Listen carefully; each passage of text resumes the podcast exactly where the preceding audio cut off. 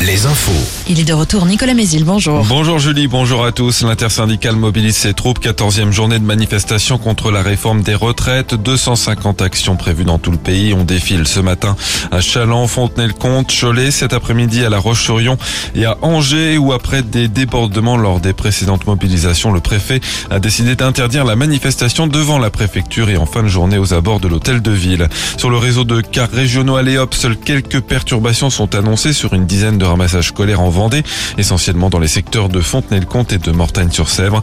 Enfin, le réseau de bus de La Roche-sur-Yon pourrait connaître aussi des perturbations. Les premières restrictions des usages de l'eau euh, mises en place en Vendée par la préfecture, elles concernent euh, trois bassins du nord-ouest du département. Parmi eux, le marais breton qui est placé en alerte renforcée avec interdiction d'arroser les potagers et les terrains de sport en journée. Il n'a pas plu depuis la mi-mai, des conditions météo qui assèchent considérablement les sols. Météo France place en risque jaune de départ de feu la Vendée et le Maine-et-Loire pour aujourd'hui et pour demain. Météo France qui prévoit un pic de chaleur demain avant une dégradation orageuse jeudi. Décision le 3 juillet dans le procès du maire de Cholet pour diffamation. Gilles Bourdoulex comparaissait hier devant le tribunal après des propos tenus l'an dernier contre un élu de l'opposition lors d'un conseil municipal puis un conseil d'agglo.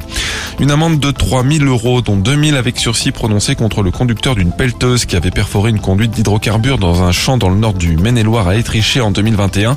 Plusieurs mètres cubes de gazole s'étaient euh, écoulés dans la terre de cette parcelle de culture bio.